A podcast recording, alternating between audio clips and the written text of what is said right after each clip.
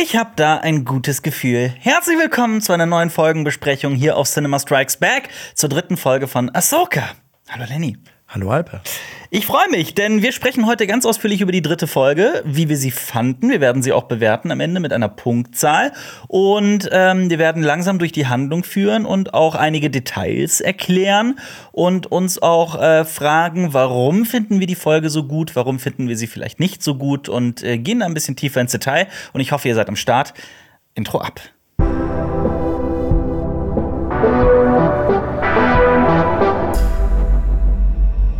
Natürlich wie immer die obligatorische Spoilerwarnung. Wir werden natürlich die ersten beiden Folgen dieser Staffel spoilern, beziehungsweise von diesem Wissen ausgehen. Genauso reden wir natürlich über Dinge, die in Clone Wars oder Star Wars Rebels passiert sind. Also das erwarten wir. Und sogar ein bisschen auch Resistance heute. Richtig. Oh ja, und äh, auch Episode 4 bis 6. Ne? Also Natürlich. Leute, wenn äh, Darth Vader ist Lukes Vater. So. Das sollte man wissen, genau. genau. Äh, wir dürfen die Folgen nicht mehr vorab gucken. Ich glaube, das darf niemand zurzeit auf diesem Planeten oder die allerwenigsten. Doch, wir dürfen sie vorab gucken. Also wir dürfen sie sechs Stunden vorab gucken. Also das heißt, wir dürfen sie um 3 Uhr morgens gucken. Ja, aber ich tue das nicht. Nee, ich auch nicht. Also, Das ist mir jetzt auch nicht wert. ich stehe nicht um 3 Uhr nachts auf, um äh, die Folge zu gucken. Nee, ich guck die, ich habe die tatsächlich äh, dann morgens nach dem Aufstehen direkt geguckt. Ein erstes Mal und dann auch noch zwei weitere Male im Anschluss. Ähm, bin deswegen hoffentlich gut vorbereitet. Ähm, dafür dürfen wir halt das auch in der guten Quali gucken. Ne? Das, Ja, das sollte stimmt, ne? auch mal gesagt sein. Ähm, ja, und der Ablauf dieser Folgenbesprechung ist wie immer in unseren beliebten Folgenbesprechungen. Ähm, es gibt ein bisschen Vorgeplänke. Wir besprechen die letzte Folge, gehen auf ein paar Kommentare unserer Community ein, gehen dann durch die Folge, worauf ich mich heute sehr freue. Auch weil die heute tatsächlich gar nicht so lang ist, die Folge selbst. Und äh, am Ende vergeben wir Punkte und besprechen die, die Folge. Ja. Ja, genau. Deswegen bin ich äh, sehr gespannt. Ähm, wie gesagt, nächste Woche Donnerstag geht es dann weiter mit der nächsten Folgenbesprechung. Aktuell ist das geplant. Ich hoffe, dass das Interesse an dieser Serie weiterhin da ist, denn ich habe mal nachgeguckt. Die ersten beiden Folgen von Ahsoka sind ganz gut angekommen. 8,2 auf IMDb im Schnitt. Das ist kein schlechter Wert. Nee, nicht, also überhaupt nicht. Also es hat mich, würde mich aber auch ehrlicherweise, also es überrascht mich ein wenig. Tatsächlich. Hättest du es äh, geringer erwartet? Die, Niedriger? also nach dem, also nach unserer Bewertung, da wir haben, wir haben ja für beide Folgen so sechs, Sechs, Punkte, ja. ja. sechs Punkte gegeben. Ich finde es aber, glaube ich, auch ganz gut, dass es gut ankommt. Also, Ja. dass, dass endlich mal ein bisschen Positivität in äh, einer weit, weit entfernten Galaxis herrscht. Und weil Mando 3 war ja so ein bisschen, naja, Ja. Ja, gut, und Book of Boba Fett und Obi-Wan Ja. Kenobi brauchen wir halt gar nicht erst zu besprechen. Überhaupt nicht. Ja. Und ähm, ich weiß nicht, also ich habe mal auch in meinem Freundeskreis ein bisschen darüber gesprochen. Ich kenne da ein, zwei Leute, die wirklich genauso große Rebels, also die Riesen, also noch größere Rebels-Fans sind als ich, obwohl ich Rebels schon sehr mag. Ähm, das, was ich noch zum Beispiel kritisiert habe an den ersten beiden Folgen, was heißt Kritik? Das habe ich eher so angemerkt, dass man halt völlig lost ist, wenn man halt Rebels und Clone Wars nicht gesehen hat. Dann ist Ahsoka wirklich, glaube ich, schwer. Also, das hat zum Beispiel auch Marius äh, erwähnt, der hat äh, Clone Wars und Rebels nicht gesehen. Der meinte, der war teilweise komplett lost. Also der wusste nicht, was vorne und hinten ist. Ähm, er war völlig aufgeschmissen. Solche eine lustige Frage war auch zum Beispiel, warum heißt eine Figur in der Welt von Star Wars Sabine? Fand ich ganz lustig. Und ähm, die haben aber, also meine Freunde haben dann auch gesagt, dass genau das für die ein Riesenvorteil war der Serie, dass die gar nicht erst sich lange mit Exposition irgendwie herumschlägt, sondern einfach davon ausgeht, ja, die vier Staffeln Rebels haben schon, muss man halt gesehen haben. Es ist ja quasi Rebels Staffel 5. Das stimmt, aber dann hätte man es rein theoretisch auch als Rebels Staffel 5 vermarkten sollen, finde ich persönlich. Also ich glaube, dass sich wirklich viele daran stören werden, Ja. die habe ich auch oft in den Kommentaren gelesen, dass sie gesagt haben, boah, ich hatte keinen Bock auf diesen Animationsstil und dann habe ich mir das einfach nicht gegeben. Und dass sie dann mit Ahsoka wieder reinsteigen, weil es eine Live-Action-Serie ist. Und ich glaube, da ist dann die Verwundung einfach sehr groß. Und ich glaube, da hätte man einfach im Vorhinein ein bisschen abklären können, okay, Leute, das ist eigentlich Rebels Staffel 5, aber dann Hat er aber gesagt vorher. Also Ja. Dave Filoni hat das vorher in einem Interview gesagt. Also Ja, das ist Staffel 5. Disney hat es halt anders Du, vermarktet. du hast recht, ja, da stimme ich dir zu. Ja, also, aber ich glaube halt, dass Ahsoka deutlich mehr zieht als Rebels Staffel 5. Das ist äh, hundertprozentig so. Ähm, Jonas hatte Unrecht, muss man auch mal sagen. Ja, er hat letzte Folgenbesprechung uns garantiert, dass bereits in dieser Folge Thrawn vorkommen wird. Ich bin auch enttäuscht gewesen. Also ich habe ich hab wirklich darauf gebaut. Ja, also Lenny, wo ist blauer Mann? Wo, ja, ich weiß es nicht. Also die Schlümpfe sind noch nicht in Star Wars vorgekommen. Also ich, oh, wobei äh, Max Rebo hätte ja vorkommen können. Das stimmt, ja. Äh, ist aber auch nicht. Ähm, deswegen ist ja wirklich die Frage, also wir sind nächste Woche haben wir dann die vierte Folge und dann sind wir quasi, wenn die Folge durch ist, genau in der Hälfte der Staffel.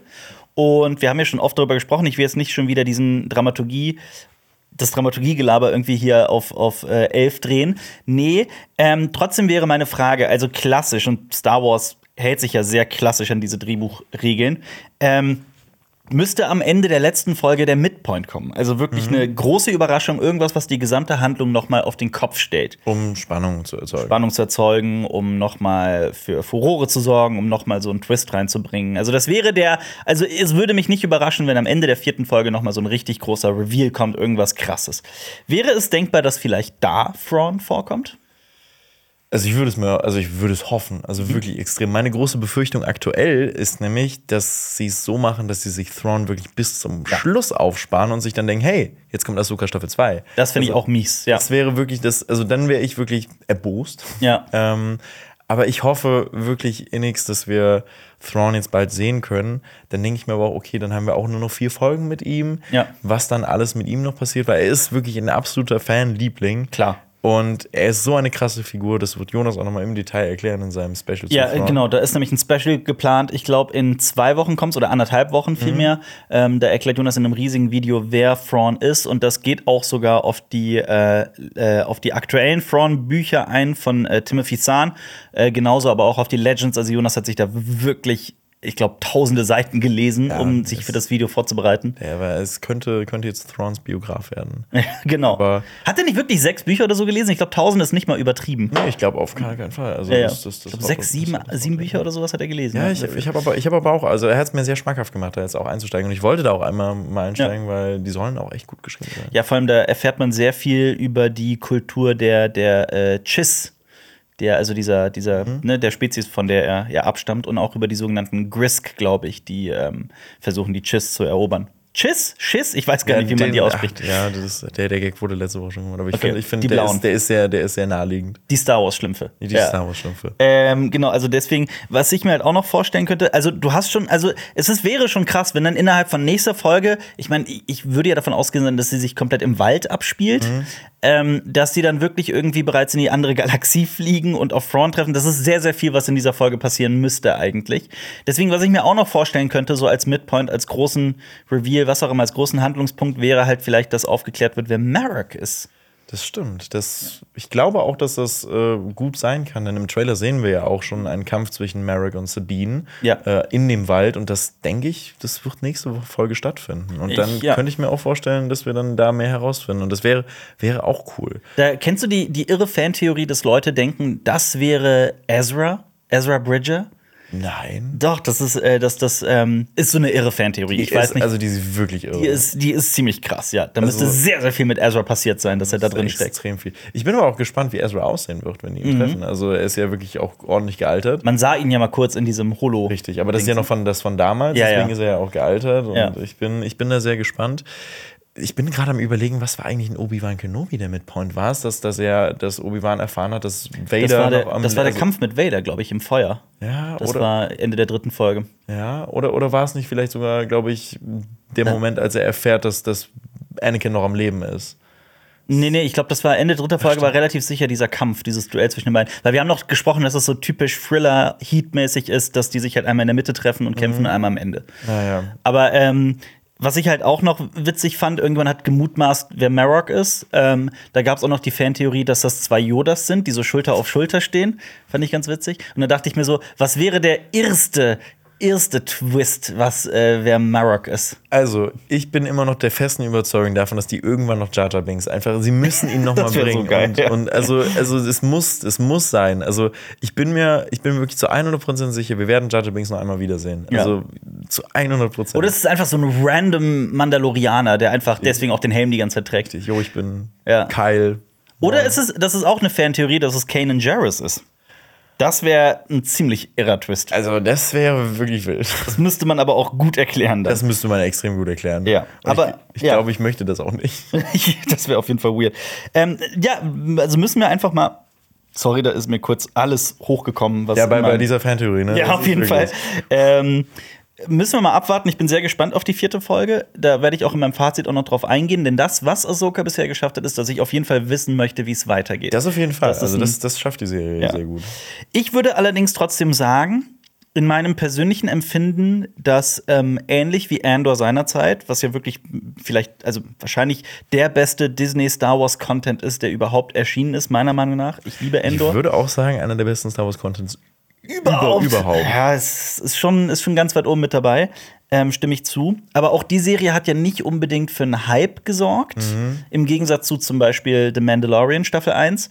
Ähm, Disney hat jetzt allerdings ähm, zum ersten Mal äh, in den, was die Star Wars Disney-Serien angeht, die Zahlen äh, verkündet, nämlich dass ähm, in den USA 14 Millionen Menschen auf Disney Plus ähm, die, die, ersten, die erste Folge gesehen haben, um anderen Firmen entgegenzuwirken, die bereits Schlagzeilen gemacht haben. Ähm, Schlagzeilen, die verlauten ließen, dass Ahsoka erfolglos wäre. Samba zum Beispiel ist so eine Firma, die ähm, macht so eigene Erhebungen. Ne? Man darf ja auch diese verschiedenen Metriken, diese verschiedenen Firmen und Zahlen nicht miteinander vergleichen, weil die alle unterschiedlich funktionieren. Ähm, und Samba hat halt, ähm, es gibt so ein paar, irgendwie, ich weiß nicht genau, wie das funktioniert, aber es gibt in den USA hat Samba so irgendwie 20 Millionen Haushalte, bei denen sie das ungefähr äh, äh, überwachen können, wer was guckt. Ähm, und da ist es wohl so, dass die, ähm, dass nur halb so viele bei Ahsoka eingeschaltet hätten wie bei Kenobi oder bei Mandalorian Staffel 3. Also, ne, Disney behauptet, das ist ein riesiger Erfolg. Äh, Kathleen Kennedy hat bereits so ein Interview gegeben, wo sie gesagt hat, so eine Pressemitteilung, dass es extrem erfolgreich wäre. Wer weiß. Ja, das stimmt. Also ich meine, wenn die selber von diesen Zahlen behaupten, wer kannst es ja nicht nachprüfen. Also Ja. wer, wer will da nachprüfen? Also die können das von sich natürlich behaupten und die Zahlen schönigen. Ja. Deswegen, äh, ja, weiß. also natürlich sagen sie das jetzt. Aber also die Hälfte von Kenobi, ich kann es mir auch vorstellen, weil also Kenobi zieht halt durch Ewan McGregor und einfach jeden die, Fall. die Figur. So. Aber meiner Meinung nach, es haben auch viel mehr Menschen über Kenobi gesprochen als über Ahsoka. So Absolut. gefühlt, ne? Ja, also anekdotisch. ja. Total. Und ich glaube auch, dass das. Ich, ich glaube, es hat der Serie aber immerhin gut getan, dass sie die ersten zwei Folgen zusammen gemacht haben. Das also ich glaube, also ja. ansonsten hätte sie das genau wie bei, wie bei Andor. Ich glaube bei Endor waren es drei Folgen richtig sogar, ne? genau. Ja. Und die drei Folgen, die musste auch gefühlt zusammen Ja. gucken. Ich glaube, hätten sie das über drei Wochen verteilt, dann wäre wäre das komplett versandet. Ja. Na gut, sollen wir in diese Folge gehen? Ich würde gerne noch Sehr ein paar, gerne. ich würde gerne, sorry, ich würde gerne noch ein paar Richtigstellungen äh, äh, vorlesen und ein paar Kommentare. Das ist wichtiger. Zur letzten Folge, das ist wichtig. Zum einen, ich habe einfach so lapidar letzte Folgenbesprechung behauptet, dieser Song, der eingespielt wird, wenn Sabine Wren auf ihrem Motorrad eingeführt wird, das wäre japanisch. Es ist nicht japanisch. Sondern? Es klingt so ein bisschen japanisch. Es erinnert ans Japanische, aber es ist wohl huttisch. Also dieser Song wurde von der amerikanischen äh, Rockband, vermute ich, ich kannte die Band auch nicht, Illuminati Hotties ähm, eingespielt, gemeinsam mit ähm, mehreren Leuten, die halt für äh, Lucasfilm arbeiten, unter anderem Ludwig Göransson. Äh, die haben zusammen diesen Song äh, kreiert, nur hier für äh, Ahsoka. Der Song heißt Igyaka und ist wohl scheinbar huttisch. Gibt's Übersetzung gibt's da nicht? Nee, ich habe jetzt keine Lyrics oder sowas äh, gefunden. Aber wie geil ist es, wenn du dich einfach mit einer Band Hotties nennst? Also, dass du einfach ist auch so schön, von ja. dir ausgehst, so, ja, wir sind die Hotties. Und die Illuminati Hotties. Ja, ne? deswegen, also es ist doppelt, Name. es ist doppelt geil. Ja. Äh, krass. Also ich erinnere mich da immer an die, ähm, an die Star Wars Visions Folge, die ja Mhm. auch äh, so eine Band hat, äh, die bei einem Podracer-Rennen Mhm. spielen. Und ich finde Musik in Star Wars generell geil und ich finde, davon gibt es noch zu wenig. So. Das stimmt. Hier in, oh, in Jedi Survivor war die Musik so ultra geil. ähm, ich weiß nicht, ob Jedi Survivor immer noch nachholen. ja, unbedingt, unbedingt. Und da ist auch äh, so super random. Es gibt so eine äh, türkischsprachige Band. Ich weiß nicht, ob die wirklich aus der Türkei ist. Die singt auf jeden Fall auf Türkisch. Die heißt Altın Gün, was goldener Tag übersetzt heißt. Ähm, und ich habe die Musik von denen eh schon immer gemocht, seitdem ich sie kenne. Und die kam plötzlich in Jedi Survivor vor mit mehreren Songs, was so mega random ist, Aber aber, was- es passt perfekt rein. Was machen die denn für eine Musik? Ach, das ist so, das ist so ähm, türkische Volksmusik gemischt mit modernem Indie-Rock, so quasi. Es ist mega geil. Die Band ist super gut, ähm, kann ich nur empfehlen. Okay, aber ich muss Jedi Survivor spielen, ja. Unbedingt. Äh, und noch eine wichtige Sache: ähm, Der Schauspieler von Balin Skull, der heißt Ray Stevenson. Der, das haben wir letzte Folgenbesprechung nicht erwähnt. Ich habe es auch erst danach erfahren. Der ist nach den Dreharbeiten verstorben im Alter von 59 Jahren. Todesursache unbekannt. Ähm, ist wohl scheinbar während Dreharbeiten in Australien äh, erkrankt. Äh, an dieser Stelle ähm, unser Beileid und mega schade. Deswegen wurde ihm aber auch die, ähm, Die, die erste Folge wurde ihm gewidmet. Mhm. Am Ende steht auch in irgendwas in Loving Memory of Ja. Ray Stevenson oder sowas. Was ich wirklich extrem, also wirklich extrem traurig finde, weil er hat eine krasse Präsenz einfach Ja. in dieser Serie. Auch gehen wir gleich nochmal auf den Schluss von dieser Folge ein, wenn er da steht. Ähm, aber das behandeln wir gleich. Also es ist wirklich, er hat eine sehr große Präsenz und ist eigentlich eine der Stärken. Auf jeden Serie. Fall. Das sieht man auch am Ende dieser Folge.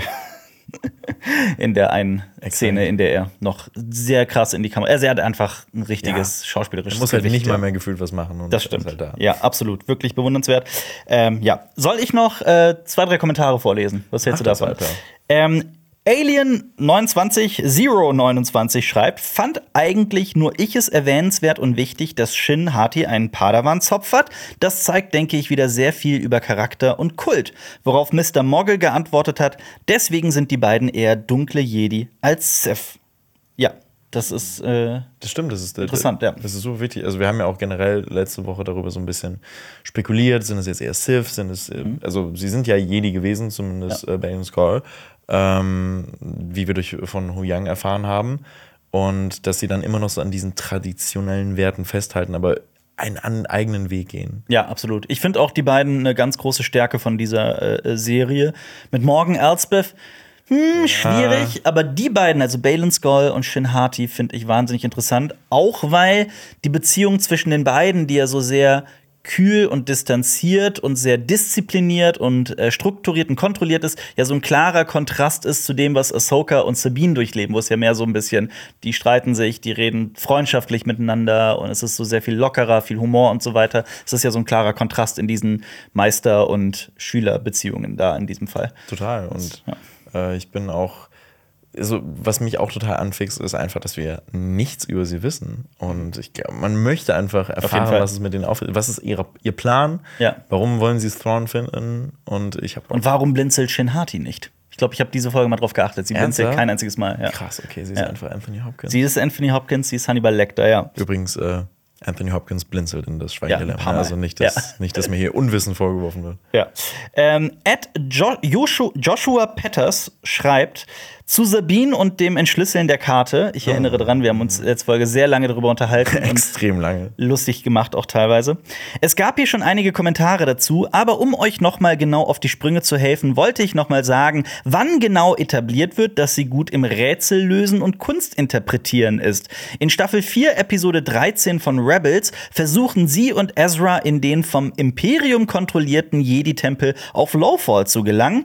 Aufgrund ihres kunsthistorischen Wissens ist sie gut im Entschlüsseln bildlicher Rätsel. Auch das Imperium weiß um ihr Wissen und sie wird daher nach ihrer Gefangennahme von Minis- Minister Hayden ähm, ein imperialer Kunsthistoriker im Star Wars-Universum.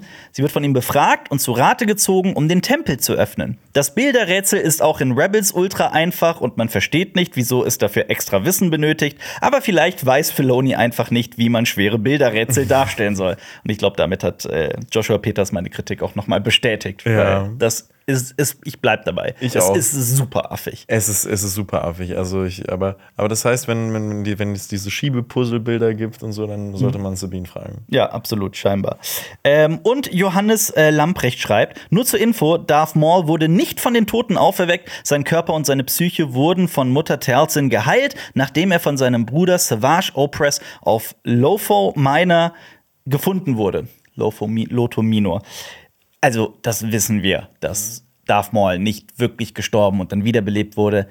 Wenn man, also ich meinte das in der Folgenbesprechung, ich glaube, ich war das, der gesagt hat, er ist von den Toten wieder auferstanden. Damit meinte ich einfach, alle halten ihn für Ja. tot. Das war so metaphorisch Ja, ich gemeint. glaube, das hat man aber auch. Also, äh, er wurde einfach wieder zusammengeflickt. Ja. Noch, also ich würde gerne noch äh, ein, zwei Kommentare lesen. Ich weiß, wir äh, überziehen gerade massiv, aber das ist mir gerade wurscht. Ähm, Freak Connection schreibt. Zur Info und kleinen Verbesserung, Morgan war vorn, von vornherein als Nachtschwester geplant. Vielen Star Wars-Fans und auch Content-Creatern, wie zum Beispiel Nerd Factory oder Star Wars Explained, ist das Design auch schon in Mando Staffel 2 aufgefallen. Also so von Gewandstil, Schmuck bis hin zu der Hautfarbe etc. hat alles laut Nachtschwester geschrien. Finde ich interessant, weil die Nachtschwestern, die man bisher kannte, waren, soweit ich weiß, eigentlich immer eine andere Spezies, nämlich Ja. die Datomiri, Datomirianer, Also- also Asajj Ventress zum Beispiel oder eben Mutter Talcin oder Marin aus den äh, Jedi-Spielen. Ähm, und ich habe auch noch mal in die Folgenbesprechungen geguckt zu, der, zu dieser Folge in The Mandalorian, Staffel 2, Folge 5, The Jedi. Und da hat es auch in den Kommentaren irgendwie niemand angesprochen oder, oder erwähnt. Ähm, aber scheinbar, ich habe das auch noch mal ein bisschen recherchiert, gab es damals einen Leak.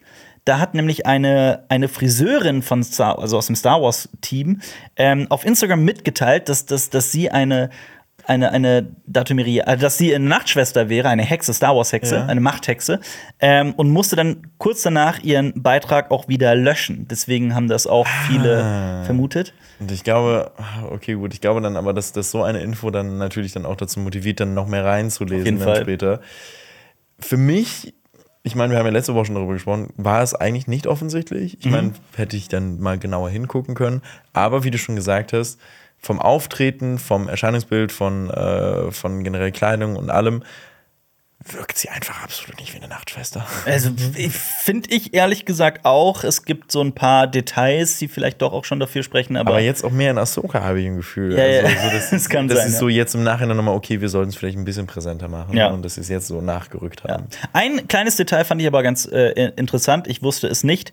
In der Artus-Sage, und es gibt ja einiges hier auch in Ahsoka, was der Artus-Sage entspricht, wie zum Beispiel auch die Figur Marok, die äh, es auch in der Artus-Sage gibt. Äh, in, ähm, da gibt es eine Figur namens Morgan Le Fay. Das ist eine böse Zauberin, also eine Hexe. Und ähm, deswegen könnte man auch davon ausgehen, dass vielleicht der Name Morgan daherkommt. Aber wer weiß. Ich finde eh, Morgan Elsbeth ist so ein weltlicher Name, der wirkt irgendwie so ein bisschen deplatziert in Star Wars Aber manchmal. sind, es, ich habe auch ein Gefühl, es gibt äh, mittlerweile mehr so weltliche Namen in Star Wars, als dass es, dass, dass es irgendwie besondere Namen gibt. Zum Beispiel, fällt dir noch ein anderer ein? Ja, Luke Skywalker ist jetzt auch, also, ne? Skywalker? Aber also er heißt Luke und äh, Mhm. so, also dann Sabine. Sabine. Ja. Wobei Sabine im Englischen ist. Äh, Ja. ja. Und Schmi natürlich, der Schmi- beste Schmi ist- Name im Schmi- gesamten. Schmi ist der beste Name aller Zeiten. Ich habe, ja, äh, hab ich, haben wir letzte Folgenbesprechung drüber gesprochen? Mal so ein Video über die albernsten Figurennamen. Ja. Schmi wäre Platz 1. Ja. Dann übrigens äh, eine meiner Lieblingsfiguren, äh, also hat auch einen tollen, tollen Dexter, ist ja der Dexter's Diner, kennst du noch? Das, das ist Episode 2. Ich liebe, ich liebe ihn. Mhm. Ja. Das ist so, so toll. Ja. Sollen wir mit Folge 3 starten? Jetzt nach 22 Minuten Vorgeplänkel. Und das kann man machen. Das kann man machen. Die Folge ist ja allerdings auch nur circa 32 Minuten oder so lang. Richtig. Ne, das muss man ja auch also sagen. Deswegen müssen wir hier künstlich strecken, ne? So, Genau. naja, so künstlich Ja, nein, das war ja. War es jetzt auch nicht. Ja, Folge 3 heißt im Englischen im Original Time to Fly Mhm. und im Deutschen Bereit zum Abflug. Ja, das klingt irgendwie wie so ein, wirklich wie so ein Kinderfilm. Ja, ja, wie so eine Kinder-Hörspielkassette. Ja, ja ich. bereit zum Abflug. Süß. Bibi und Tina, Doppelpunkt, bereit zum Abflug. Ja, finde ich schön. Irgendwie hat, also Time to Fly ist schon irgendwie cooler als Time to bereit- Fly ist so viel cooler. Ja. Na gut, äh, Regie ist Steph Green und Drehbuch natürlich Dave Filoni. Ähm, wir starten mit einem Recap der letzten Folge. Alle wollen ins DNAP-System zum Planeten Cetos. Und äh, Sabine ist mit ihren kurzen Haaren wieder der Padawan von Ahsoka. Und wir starten dann mit dem Star Wars-Intro. Ist, da ist mir ein Kommentar aufgefallen von aus unserer Community, dass sich das Intro doch ein bisschen verändern würde. Also gerade da, wenn dann diese Helme und so weiter eingeblendet werden und die Druidengesichter, dass dann angeblich doch ähm, sich das Licht so ein bisschen verändert. Ist es dir aufgefallen? Ja, und ich glaube auch diesmal waren sogar andere äh, Ja. Figuren zu sehen. Huyang Genau. war auf jeden Fall dabei, Ja. äh, diese Folge. Und ich glaube, das wird anscheinend dann nicht nur pro Serie abgewandelt, sondern auch auf pro Folge. Folge, mal Ja. so ein bisschen. Spannend auf jeden Fall. drin haben. Ja. Na gut, dann starten wir in Ahsokas Shuttle. Wir befinden uns in Ahsokas Shuttle. Weißt du, was das für ein Shuttle ist? Exakt, ja, weiß ich. Das ist so ein T6-Shuttle. Also die hat die hat zu Zeiten äh, des Jedi-Orden gegeben. Ja. Und äh, das zeichnet sich ja dadurch aus, das sehen wir auch äh, später, dass das so eine Engine hat, dass das so drehen kann. Also, dass das der mittlere Teil konstant in der Mitte bleibt und Ja. das ganze Konstrukt darum kann sich drehen. Und das wurde halt früher im Jedi-Orden verwendet.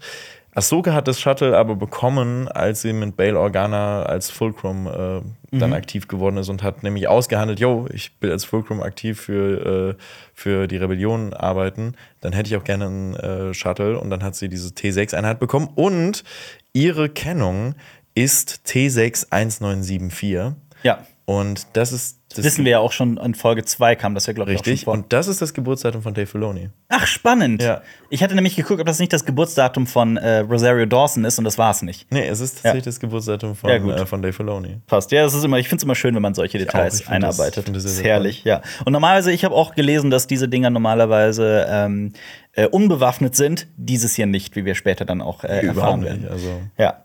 Wir befinden uns jetzt aber da drin. Sabine trainiert mit Hu Yang und Hu Yang sagt ein paar Worte, die ich nicht äh, entziffern konnte.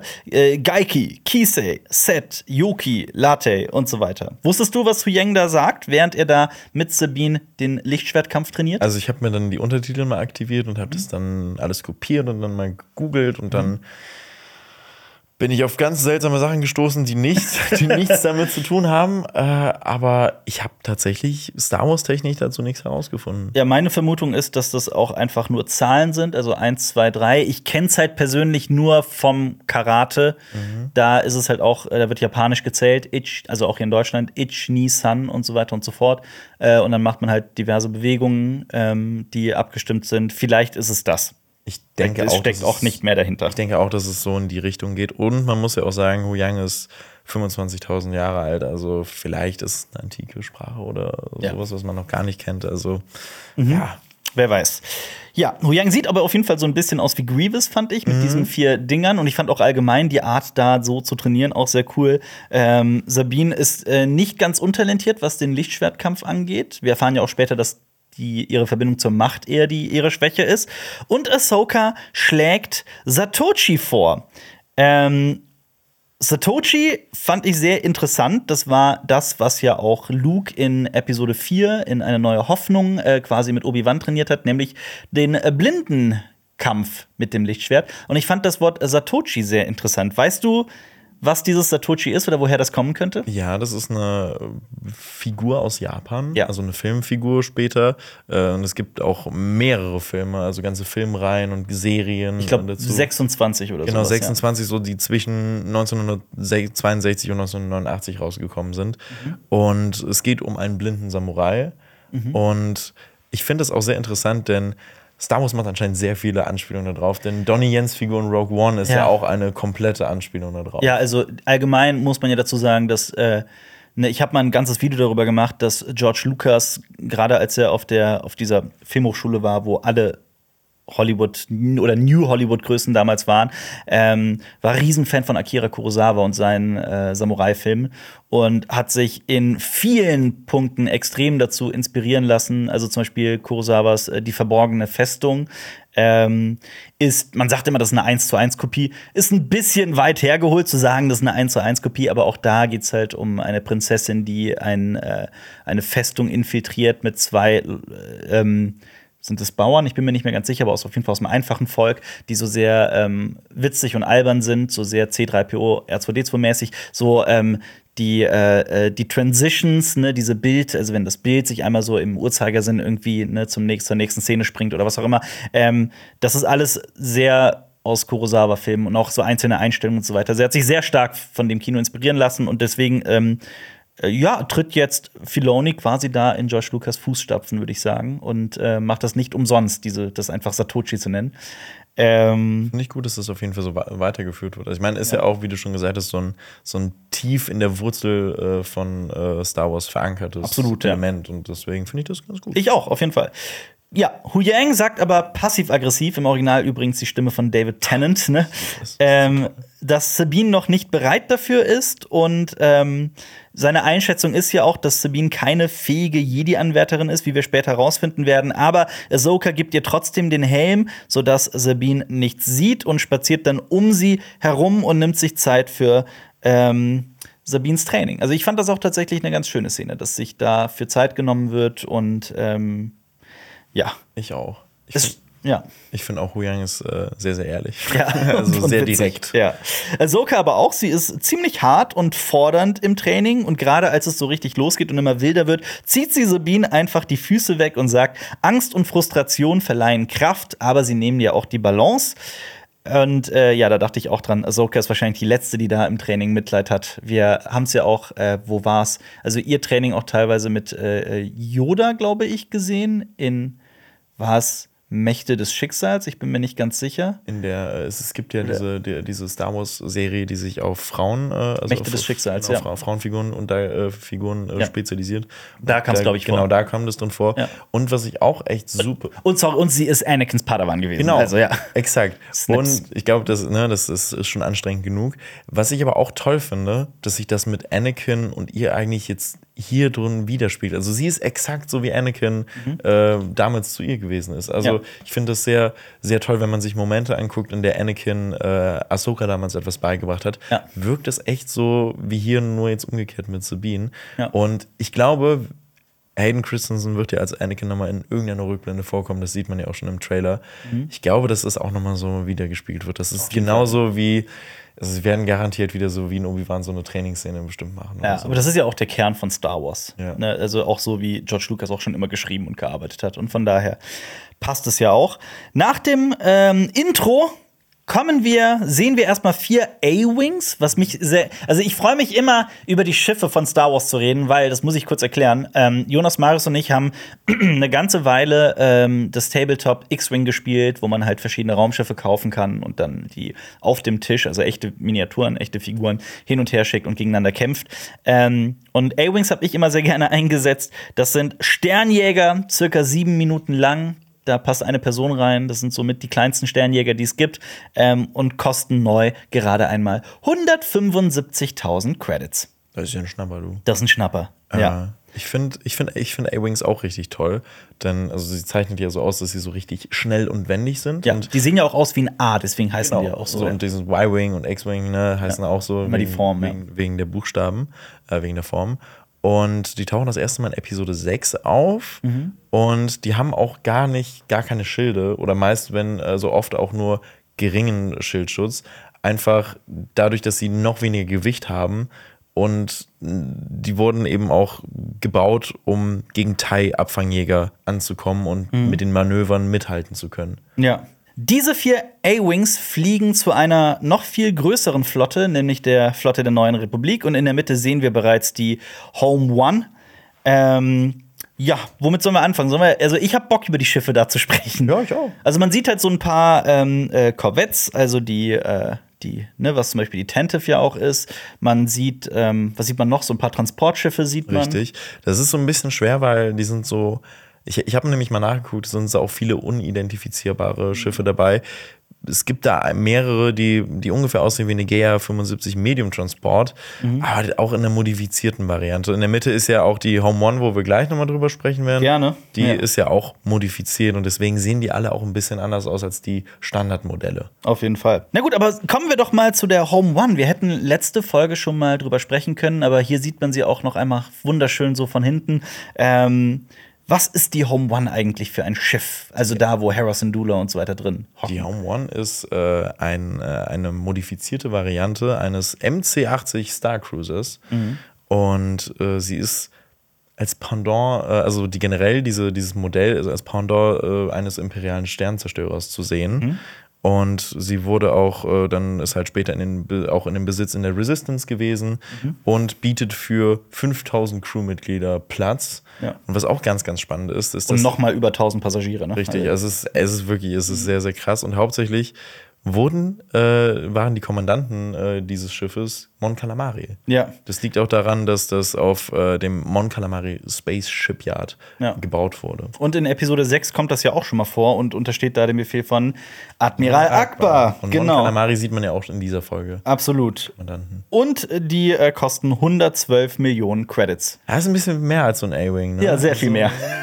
Ja, kein absolut. Mathe kann, kann ich dir jetzt nicht, äh, ne? Ja, aber es passen auch über 120 Sternjäger in das, in das Schiff hinein. Also, das ist auch super geil. ja.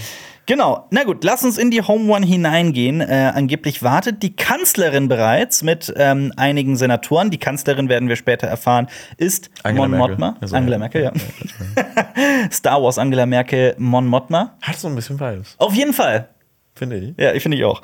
Ähm, sollen wir Mon Mothma nur noch Mon Mutti nennen? Mon, oh, Mon Mutti finde ich Ja. gut. Mon Mutti finde ich sehr gut. Aber nicht nur ähm, Kanzlerin Mon Mothma ist da, sondern wir haben auch einen richtigen Glabschitto-Moment, nämlich Senator Xiono. Ja. Wer ist dieser Senator Xiono? Senata Xiono ist eine Person, die wahrscheinlich niemand kennt, denn er kommt aus Star Wars Resistance. Resistance, genau, ja. und das ist eine Serie, die, die ich geguckt habe. Ich auch. Ähm, und ich fand sie okay. Ich ja, fand sie, ich fand sie nicht so gut. Aber ja, ja. sie sieht echt nicht, also sie sieht wirklich nicht gut Die aus. sieht, also, ne, ich mag den Star Wars Animationsstil auch eh größtenteils eher nicht, ne, obwohl ich Rebels und Clone Wars so mag.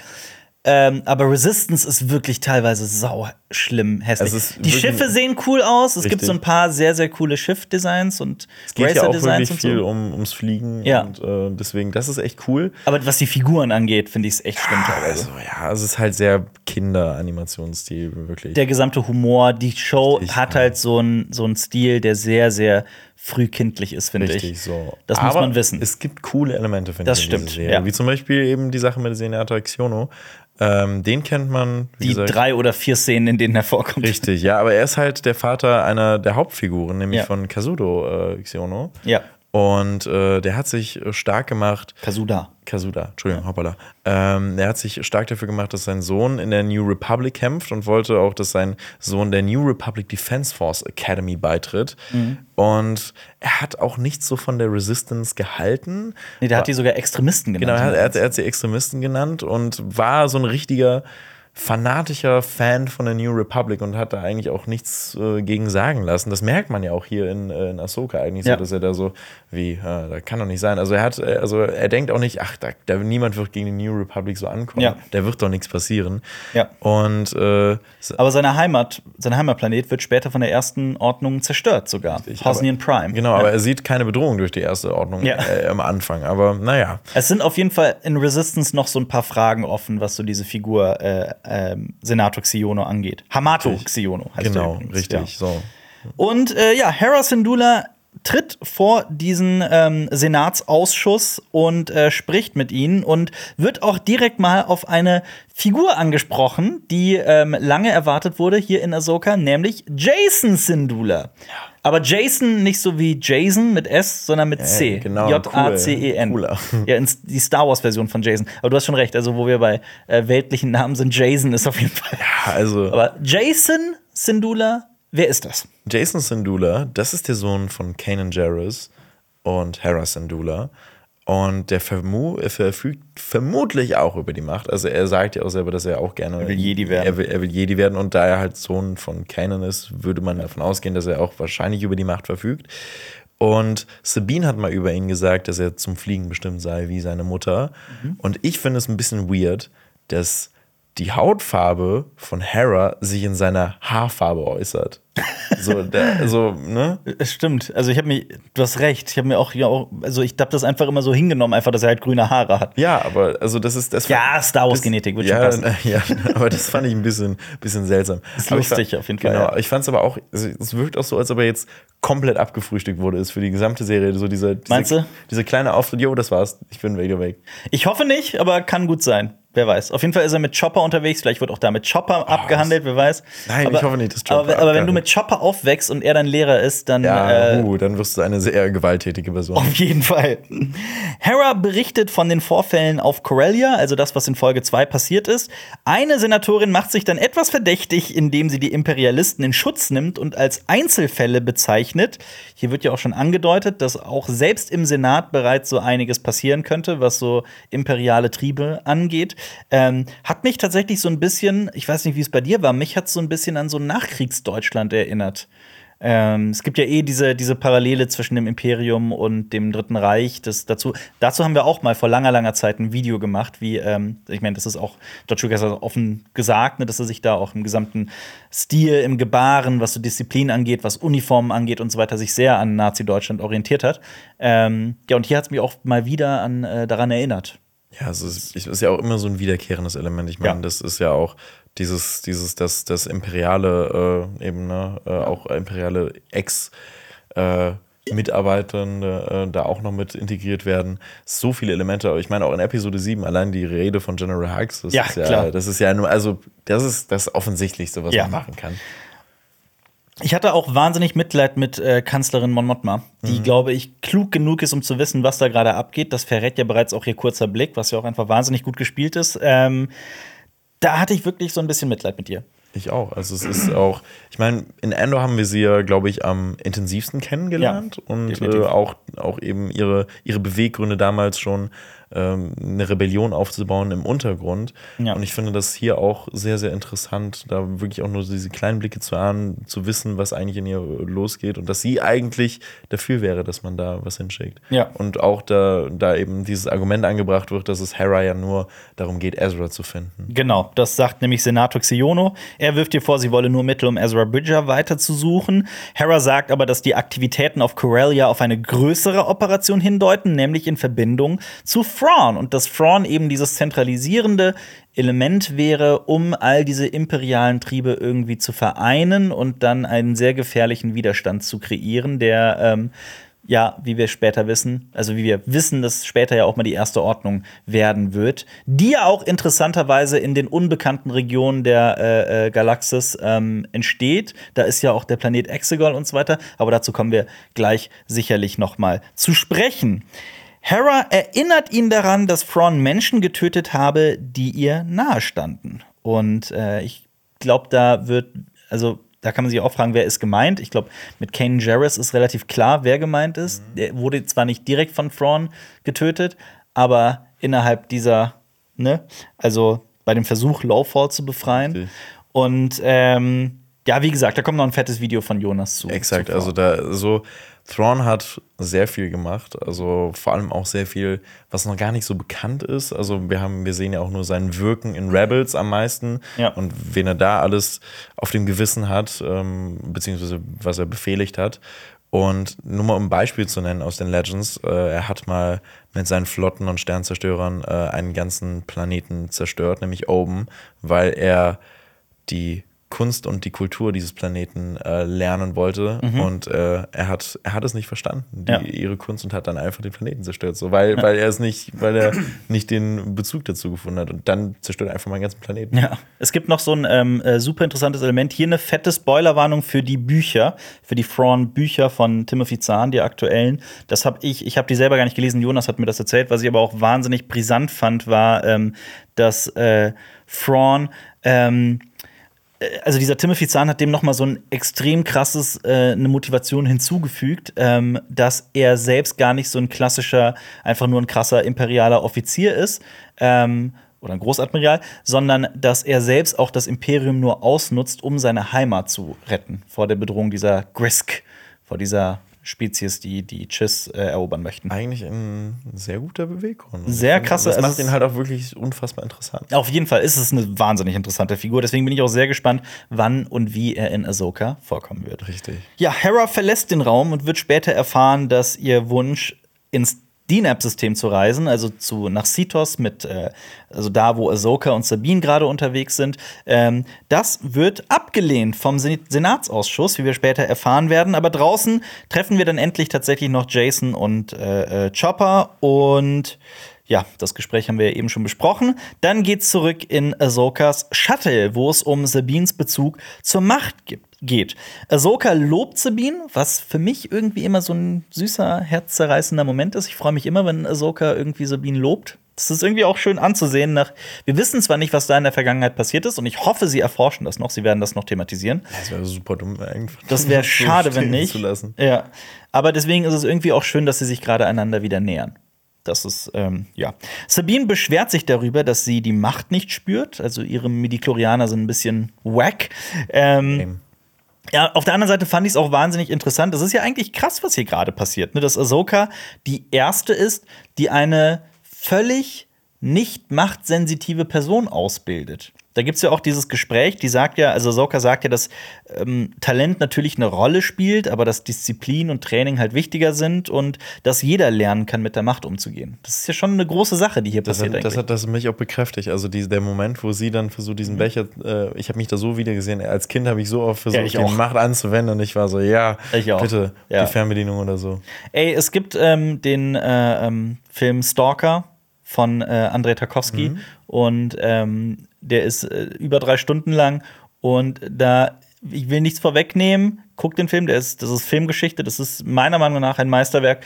Ähm, Und da geht es auch um ein Kind, das lernt, telekinetische Kräfte anzuwenden. Das ist sehr, sehr, sehr krass verkürzt. Und ich werde dem Film mit dieser Beschreibung auf jeden Fall nicht gerecht. Aber auch da geht es dann um ein Kind, das tatsächlich es schafft, eine Tasse mit ihren Gedanken zu, zu, zu sich zu ziehen. Und hat auch ein Wahnsinns-Produktionsdesign, dieser Film. Ja, es ist Wahnsinn. Der Film ist wirklich der Wahnsinn. Ähm, Genau, dann geht es um diese Tasse. Ich fand es übrigens ganz witzig. Ich kenne diese Tassen. Ich habe die, ich glaube, Jonas besitzt die. Das ist so dänisches Design. Das ist so unten dieses braune. Das ist, äh, was da so futuristisch ist. so, das sind Mensch, einfach, das ja, ich habe die schon mehrmals auch gesehen. Die kann man kaufen. Ja, so, ernsthaft. Oh, 100%. Ich, ich habe gedacht, das wären Star Wars-Tassen. ja. Nee, das ist, ja, ja. Okay. Ähm, Ahsoka, äh, Quatsch, Sabine sagt dann noch zu Ahsoka, ich werde mein Bestes geben. Was schön ist, allerdings auch einer dieser Momente, bei denen ich mir dachte, immer wenn Leute sagen, die Dialoge in, in äh, Ahsoka sind plump, das ist ein Beispiel dafür. So einfach klipp und klar, ohne jeglichen Subtext, einfach auszusprechen, ich werde mein Bestes geben. Ist ein bisschen. Ah, Ah, ist schon. es gibt so ein paar Momente, in denen ich die Dialoge schwierig bis uninteressant Das ist finde. halt schon wirklich so eine 0815-Aussage. Ja. Also.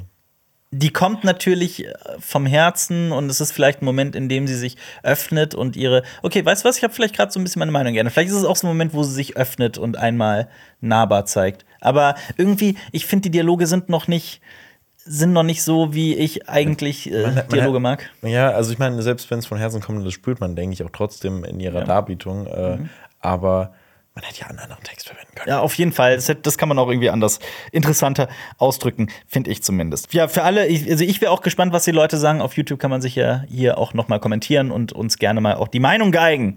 Gerne, solange man konstruktiv und nett bleibt und nicht beleidigt.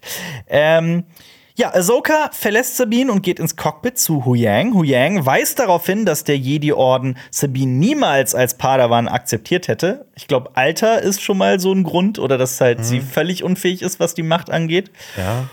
Und äh, ja. Und sagt dann sogar noch, dass sie aus einer Reihe, also dass Ahsoka aus einer langen Linie untraditioneller Jedi käme. Wie zum Beispiel, also er sagt es nicht, aber gemeint sind natürlich Leute wie Anakin oder äh, Yoda sicherlich auch ein Stück weit, Obi-Wan Kenobi sicherlich. Ich hatte anfangs gedacht, dass er, dass er äh, die Togruta an sich meint, also dass Mhm. er, dass, dass er die Spezies meint, dass die generell. Meinst du? Ach so. Weil, weil dann habe ich nämlich, ich habe nämlich dann mal nachgeguckt und Mhm. die To- Togruta sind tatsächlich die Spezies, die das beste Machtverhältnis haben. Also die haben die beste Balance. Äh, Mhm. Wegen ihrer Fleischzöpfe. Genau, deswegen. Der Leckus. Mhm. Ja. Da kommen wir, gleich, kommen wir gleich auch noch mal kurz zu. Gerne. Ich habe da nämlich auch noch was Besonderes. Ich habe da auch was. Ja? Ja, geht's um den Raumanzug? Es geht in den Raum. Ja, okay, gut, dann hatten Ja. wir beide denselben Gedanken. Das ist schön. Ähm, ja, ach so, aber interessant, auf jeden Fall. Schön, dass man das auf beide, äh, auf beide Wege irgendwie interpretieren kann. Ähm, Ahsoka weist dann natürlich auf die Fehler des Jedi-Ordens hin und dass auch der Jedi-Orden nicht unfehlbar war. Und das passt natürlich wie die Faust aufs Auge zu Ahsoka und ihrer schwierigen Geschichte mit dem Jedi-Orden, weil sie ja vom Jedi, also es ist das Ende von Clone Wars oder die letzte Staffel von Clone Wars, weil sie ja vom Jedi-Orden zu Unrecht äh, beschuldigt wurde und ähm, ja, sie hat eine sehr komplizierte Geschichte mit dem Jedi-Orden. Jetzt glaube ich sogar noch die Staffel, äh, vorletzte Sechs Staffel. ist das noch. Ja, genau. Ja, okay, kann sein. Bin ich Ja. mir gerade auch nicht mehr ganz sicher. Aber dann, ne, das, also, dass sie den Jedi-Orden verlässt, ist dann ja Staffel 7, wenn ich mich nicht irre. Also so final verlässt und geht. Staffel 6, Staffel 7, so, damit Okay. können wir uns anfreunden. Okay. Irgendwann gegen Ende. ähm, sie sagt auch, und das fand ich auch interessant, dass Sabine gar keine Jedi werden muss. Und das ist ja auch relativ neu. Das finde ich, also es geht halt ihr darum, mit der Macht, glaube ich, einfach Mhm. nur umzugehen und äh, für die Rebellion zu kämpfen. Und ich finde, da ist toll, dass es jenseits der Kontextualisierung Jedis geschehen kann. Ja. Ja, absolut, finde ich auch.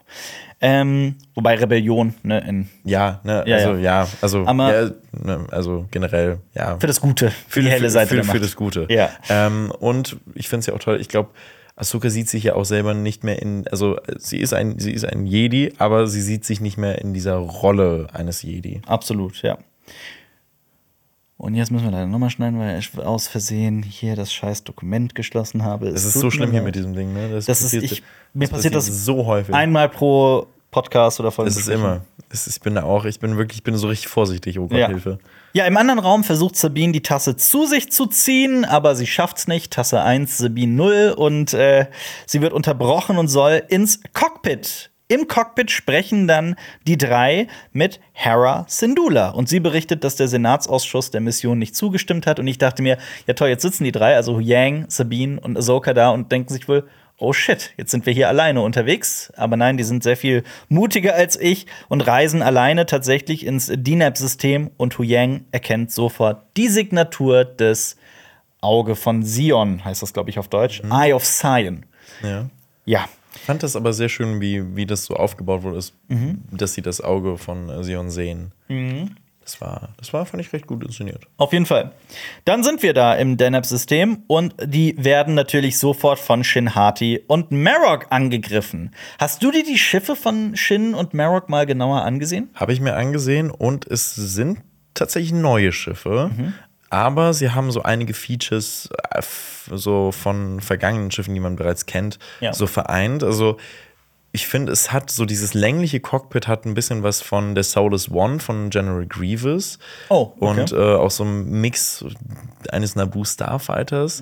Die Flügel äh, eben dann passen. Mhm. Auch diese länglichen, ne? Genau, Ja. ja. die Flügel passen dann eben wiederum nicht dazu, aber es vereint so gewisse Elemente davon. Mhm. Aber ich fand, das, äh, die waren, sahen recht cool aus. Auf jeden Fall.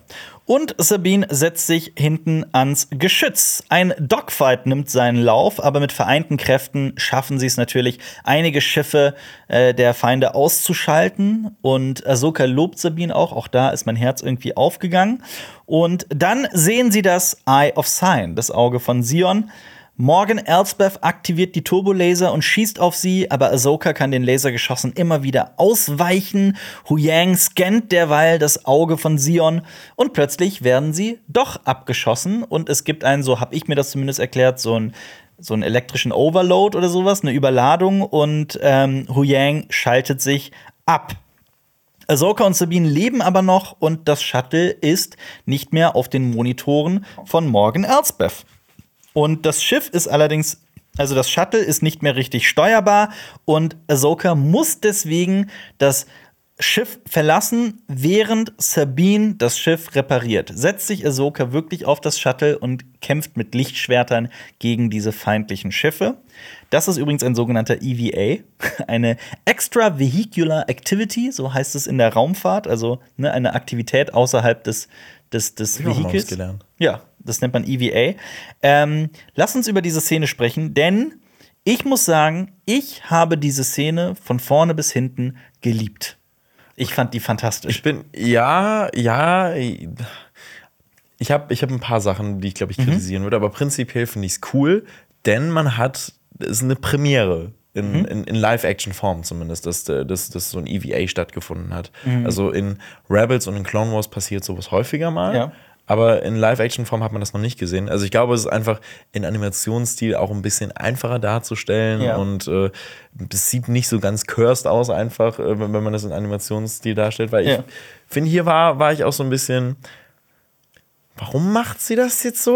Weil sie ja äh, wehrlos ist. Ja, das Schiff kann aber- sich ja nicht wehren. Ja, aber, aber dann verstehe ich aber auch eben nicht äh, Shinhati und äh, Marok nicht, dass sie da, also man kann da doch, also kann, also ist doch super sinnvoll, das Ding einfach jetzt komplett kaputt zu machen, oder? Nicht, wenn Ahsoka mit den Lichtschwertern Ja, aber da steht. in, aber in der Zeit, in der sie sich umzieht, dieses Ding Das ansieht- Umziehen ist so, ein- die zieht sich ja dann einen Weltraumanzug an mit diesen Mag Expanse Magnetschuhen, mit denen sie an dem Schiff haftet. Aber äh, ich habe mir das einfach dann so erklärt, es wird ja nicht gezeigt, wie sie sich anzieht. Das ist einfach, das ist halt irgendeine Star Wars Konstruktion, wo sie vorne und hinten einmal so gemacht wird und plötzlich hat sie es an. Ja. Und- Wobei man, ich finde es halt, ich, wir haben ja eben das bereits angedeutet, es ist schon lustig, dass es für Togruta so Raumanzüge gibt Ja. mit so Helmen, wo es selbst Platz für die Fleischzöpfe, diese Leckus gibt. Ich fand das sehr funny. Und in einer Einstellung, in der sie so von hinten zu sehen Ja. ist, sie sieht eins zu eins aus wie Sonic the Hedgehog. Also Ja, das wirklich, stimmt, weil ja. das so ein blauer Anzug ist und Ja. diesen weiß, sie sieht wirklich eins zu eins aus wie Sonic the Hedgehog. Und ah, ich fand's toll. Ja, aber wie sie da steht auf dem Schiff und dann feindliche Schiffe mit den Lichtschwertern kaputt macht. Also tatsächlich hatte mich die Folge spätestens in diesem Moment dann doch irgendwie in, in, in ihren Griffen und ich habe doch sehr viel Spaß gehabt. Ja, ich, also ich glaube, ich war, ich war noch so ein bisschen in dem, okay, gut, warum habe hab ich mich, glaube ich, noch gefragt, also wie geht das jetzt so? Also, das ist so schnell. Aber ich fand, es war auf jeden Fall super cool inszeniert. Ja. Und allein, dass man das endlich mal gesehen hat, so richtig, weil es ist halt ein Novum einfach. Und Mhm. ich fand das sehr, sehr toll. Ja. Ja, und dann schwebt sie weg, aber das ist überhaupt kein Problem. Sabine fängt sie wieder ein, denn sie hat das Schiff repariert und die beiden fliegen im Shuttle weiter Richtung Cetos. Und äh, Marok und Shinhati verfolgen die beiden weiterhin und dann treffen sie auf seltsame Gebilde. Auf ihren Scans entdecken sie so Punkte, aber wissen gar, äh, denken, das können gar keine Schiffe sein. Was ist das? Nein, es sind Purgle. Ich habe mich sehr gefreut. Ich mich auch. Moment. Ja. Und ich finde, die sehen so viel massiver aus als in Ja. Rebels. Also, das sind Ja. wirklich richtige Oschis. Also, ich habe Ja. mal online nachgeguckt, die werden so bis zu 30 Meter lang, aber ich finde, die wirken einfach noch so viel größer. Ja, finde ich auch. also, das ist, das ist sehr krass. Also, nochmal, also diese Purgles, die sieht man jetzt das erste Mal in Live-Action-Form. Diese Weltraumwale. Richtig, genau. Beziehungsweise man hat sie ja auch schon mal in Mandalorian Season 3 so im Hyperspace gesehen, Mhm. als Grogu die gesehen hat. Aber hier sind sie das erste Mal so richtig präsent und sie sind so richtig massiv und das sind machtsensitive Wale. Und die fliegen halt eben in so Herden rum und es gibt auch immer so einen besonderen Purgle, nämlich so einen Purgelkönig. Mhm. Und das ist also genau wie bei Bienen mit einer Bienenkönigin. Die folgen dem. Und genau. Und äh, ich fand das sehr, sehr toll, als sie dann durch diese Ja. Herde durchgeflogen sind dann äh, der eine dieser Wale runtergegangen ist. Das war toll. Ja, wir erfahren ja sogar später, dass sie so von Galaxie zu Galaxie reisen und ähm, das, weil da kommen wir später zu. Da wird Hu Yang ja auch noch drüber sprechen. Ja, aber sie äh, fliegen auf jeden Fall durch diese Purgle hindurch oder an denen vorbei und schaffen es, ähm, ihre Verfolger abzuschütteln. Und dann landen sie auf Cetos inmitten roter Bäume, sehr, sehr viele rote Bäume, ein sehr mono, äh, kult monokultureller mono- mono- Wald. Keine Ahnung. Ich weiß auch nicht, wie man das nennt. Aber ich muss sagen, ich fand's irgendwie hübsch. Ich finde es auch, auch dieses Lilane noch so, noch so ein bisschen eingestreut. Ich finde, ist auch sehr, sehr geil. Ja, wirklich. Und da die nächste Folge auch sehr wahrscheinlich viel dort stattfinden wird, habe ich auch ein bisschen Bock drauf. Ich auch. Ich auch. Hu Yang kann sich auch wieder aktivieren. Seine Säfte sind wieder irgendwie am Start, aber er wird sofort wieder abgeschaltet, weil Ahsoka und Sabine alles ausschalten, inklusive Hu Yang, damit sie nicht geortet werden können. Ähm, Fun Fact: Das äh, habe ich auch noch mal nachgeguckt. In Staffel 1, Folge 2 von Clone Wars gibt es tatsächlich ein, ein also das hier ist ein Callback. Da gibt es nämlich eine Szene, in der ähm, äh, Grievous Ahsoka sucht und alle anderen und äh, Ahsoka dann auch das Schiff abschaltet. Sie vergisst allerdings, den medizinischen Droiden abzuschalten, wodurch sie entdeckt wird. Und deswegen denkt sie jetzt daran, Hu Yang auszuschalten. Geil. Also, das ist ein krasser, mein krasser, Gott. weiter, weiter Callback zu Staffel 1 von Clone Wars. Der. Ja, fand ich auch wirklich äh, äh, äh, ziemlich krass. Im Cockpit sehen die beiden sich dann auch um. Was ist eigentlich so besonders an Cetos? Das ist doch einfach nur ein roter Wald. Aber tatsächlich fliegen Shin und Marok an den beiden vorbei und übersehen sie. Und wer weiß, vielleicht man sieht so, wie sie da oben so entlang fliegen. Und ich dachte mir, vielleicht hat Shin zum ersten Mal gerade geblinzelt. wer weiß. Dann schalten Ahsoka und Sabine das Schiff wieder ein und Hu Yang präsentiert seinen Scan, den er von diesem, von dem Ring dem gemacht Donut hat. gemacht, ne? Vom Donut, vom Weltraum-Donut gemacht hat. Und äh, sie stellen fest, dieses äh, Ding ist, dieser Ring ist noch nicht fertig. Ein Hyperantriebsgenerator fehlt noch. Hu Yang erklärt dann aber auch, was dieses Eye of Sion wirklich ist. Kurz in einem Wort, ein Hyperraumring. Das heißt, dieser Ring ermöglicht einen Hyperraumsprung, aber von einer äußerst außergewöhnlichen Geschwindigkeit, sodass man sogar in andere Galaxien springen kann. Also das ist, glaube ich, gerade der Plan, dass wir zum ersten Mal im Star Wars Kanon die Galaxis verlassen werden innerhalb von Ahsoka und woanders hinfliegen. Ja, also, Spannend. Es, also, also im, im Kanon hat es noch nie stattgefunden. Mhm. dass, äh, dass die Legends liebäugeln immer so mit diesem, mit diesem äh, Format. Ja. Denn, und äh, es kommen jetzt zum Beispiel mit den Usern Wong Genau, wollte ich gerade gesagt ne, Wesen so. aus einer anderen Galaxie. Richtig, so. Ja. Deswegen, also es wird immer so ein bisschen in den Legends damit geliebäugelt, aber bisher im Kanon haben wir es noch nicht gehabt und deswegen äh, finde ich das geil. Also, das ist schon krass, was Ahsoka da macht, wenn das wirklich stattfindet, dass wir die Galaxis verlassen. Ich meine, jetzt muss es passieren, ne? jetzt Mhm. wurde es bereits angedeutet. Also, da bin ich wahnsinnig gespannt. Auch da gibt es natürlich lustigste Fantheorien, was das bedeutet. Ähm, wir haben ja auch mal in einem, in einem Podcast, das war aber mit Jonas und Xenia, habe ich sehr lange mal darüber gesprochen, so, ähm, dass eigentlich der nächste Schritt im, in der Kommerzialisierung des Kinos und in dem, was Disney macht und so weiter, eigentlich wäre ja diese verschiedenen Franchises miteinander zu verbinden. Und wie lustig wäre es, zum MCU. wie lustig wäre es, wenn Ahsoka und Co. jetzt äh, in, in unsere Galaxie reisen und äh, auf, auf Iron Man und Co. treffen. Das wäre das wär toll, da, da hätte ich sehr viel Spaß dran. Ja, Hashtag Ironie für alle, die das gerade nicht verstanden haben. Ja, dieses Marvel Star Wars Crossover, das, äh, das wäre aus, direkt aus der Hölle, wäre das. Aber gut, in den Comics findet es statt. Warum so, irgendwo sitzt ein Disney-Produzent und denkt sich, warum sollte das nicht auch in der Filmwelt stattfinden? Ja. Na gut. Ähm, aber Huyang sagt auch, dass in den Jedi-Archiven bereits ähm, es Schriften gibt, die von intergalaktischen Schnellstraßen sprechen, die sich halt an diesen Migrationswegen, an diesen, also ne, die, die, die Reisen von den Purge, dass sich das daran orientiert. Ja, spannend. Richtig, und das ist ja auch so diese Aufschlüsselung dieser Karte gewesen, Mhm. beziehungsweise die Bedeutung der Karte. 100% verstanden, warum das dann aber jetzt so immer noch äh, so da gelagert wurde in dieser Kugel, warum die da versteckt war, wie Ahsoka da rangekommen ist und alles, wird ja aber trotzdem nicht erklärt. Erklärt wird's leider nicht, ja. Ich habe hier tatsächlich noch einen Kommentar von äh, äh, Klabauter, der hatte mal dazu geschrieben, ich hatte das so verstanden, dass die Karte nicht den Weg zu Thrawn zeigt, also dass das keine Karte ist, wie die, die zu Luke Skywalker führt, sondern dass Ahsoka halt weiß, dass Thrawn da ist, wo er halt ist und die Karte halt nur zu diesem Ort führt.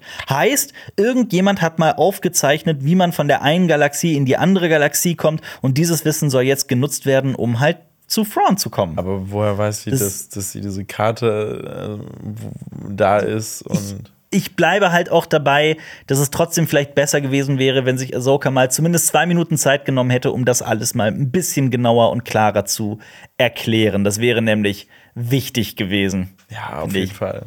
Ja. Und auch, wie schnell ähm, äh, äh, äh, Huyang hier scannen kann, dass im Ring noch ein Generator fehlt und dann versteht er aber dieses pipi-einfache Rätsel mit, diesem, mit dieser Rubiks-Kugel nicht. Was wirklich, so wenn du Jedi Survivor spielst, so das ist eins der ersten Rätsel, die du bekommst, was noch so super einfach ist.